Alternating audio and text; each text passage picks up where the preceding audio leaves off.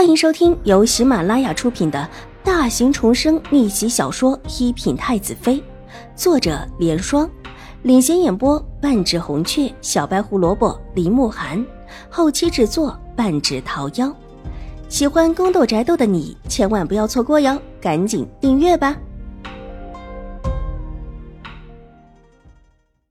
第六百四十八集。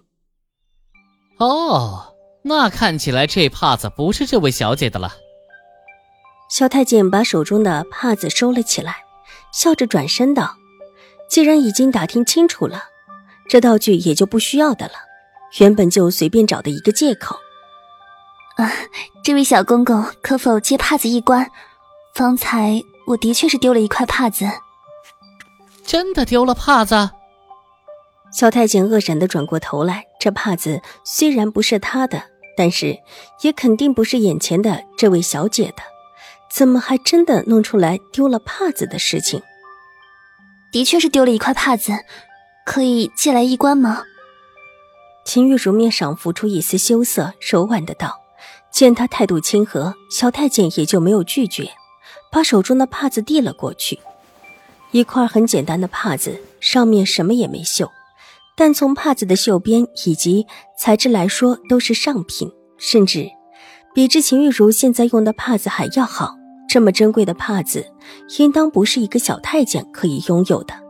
小太监的主子倒是挺有可能的。帕子比之一般的女子所用的帕子更大一些，似乎比秦玉茹自己的大了一小半。秦玉茹翻看了几下，似乎很失望，然后把帕子小心地叠了起来。之后便递还给了小太监，摇了摇头：“多谢这位小公公，这帕子不是我的。”小太监若有所思的看了一眼秦玉茹，微微一笑之后转身离开。待得看小太监离开，秦玉茹才松了一口气，心头的一块大石头落了地。帕子的事情不是真的，但这接下来的耳坠的事情总是真的吧？这一次倒是没有停留，准备离去。但又不能做得太过显眼，于是转身边走边往外赏景去了。假山亭子处，陈王听周王身边的小太监禀报说，下面的这位小姐是宁远将军府的大小姐时，脑海中闪过一道光，立时明白自己是在哪里见到过这位小姐的了，唇角微微露出一丝笑意，目光落在秦玉茹的背影上，心里暗暗称奇，居然是她。怪不得方才自己看到他的时候，觉得有几分眼熟，原来真的是眼熟。王叔，您觉得如何？怎么样？看这长相，可真是不错。周王见陈王含笑不语，忙凑过来笑着问道：“的确不错，那就成了，就选他入府吧。王叔，您这次抱了这么漂亮的一个美人归，可全是本王的媒人。”王叔可得好好谢谢本王啊！成王不置可否的拿起手边的茶品了一口，眼底露出几分阴冷的愤怒。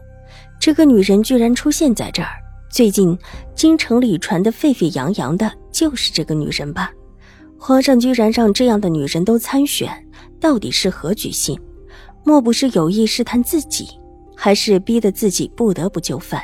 如果是前者，这个女人现在所表现出来的是不是就是皇上的意思？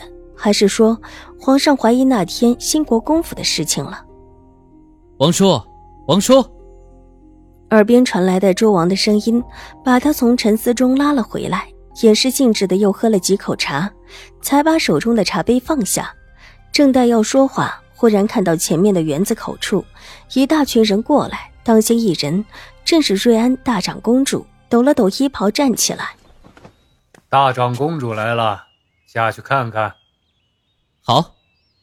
周王纵然满心的想从成王这里探听一些什么，这时候也不得不住了口。瑞安大长公主是长辈，他们两个又岂能无视？况且这也原本是最重要的一环。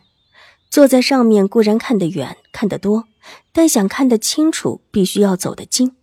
借着给大长公主见礼的机会，就可以陪着说说话，看一下周围的世家小姐。瑞安大长公主带着一大群的小姐们进了园子，瑞安大长公主也没拘着他们，有一些小姐各自散去了，还有一些依旧跟在瑞安大长公主的身边。秦婉如也跟着大长公主，但没有紧紧跟着，散落在大长公主的身后渐远的位置。这也是方才瑞安大长公主的示意，站在太近，一会儿成王可能来见礼。瑞安大长公主并不希望。自己的外孙女被成王看中，虽然两个人的辈分不同，秦婉如的真实身份暴露出来，必然不会真的让她入成王府。但毕竟她现在还不是，不管是瑞安大长公主的意思，还是秦婉如自己的意思，都觉得不那么显眼的为好。这也是秦婉如今天穿着这么一身仿佛衬托秦玉茹的衣裳的原因。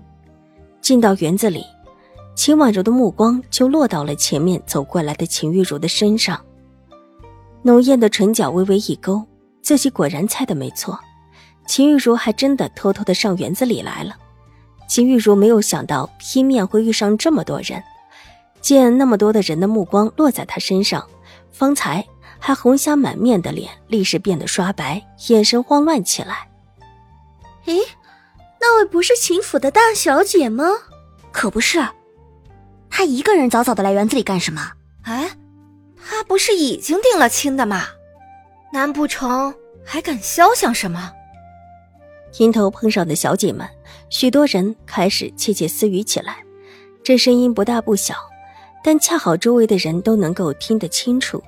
一时间，许多人的目光都看向了他，带着几分审视。大家伙都在瑞安大长公主的花厅里，她是什么时候到园子里来的？怎么看这目的都不单纯。本集播讲完毕，下集更精彩，千万不要错过哟。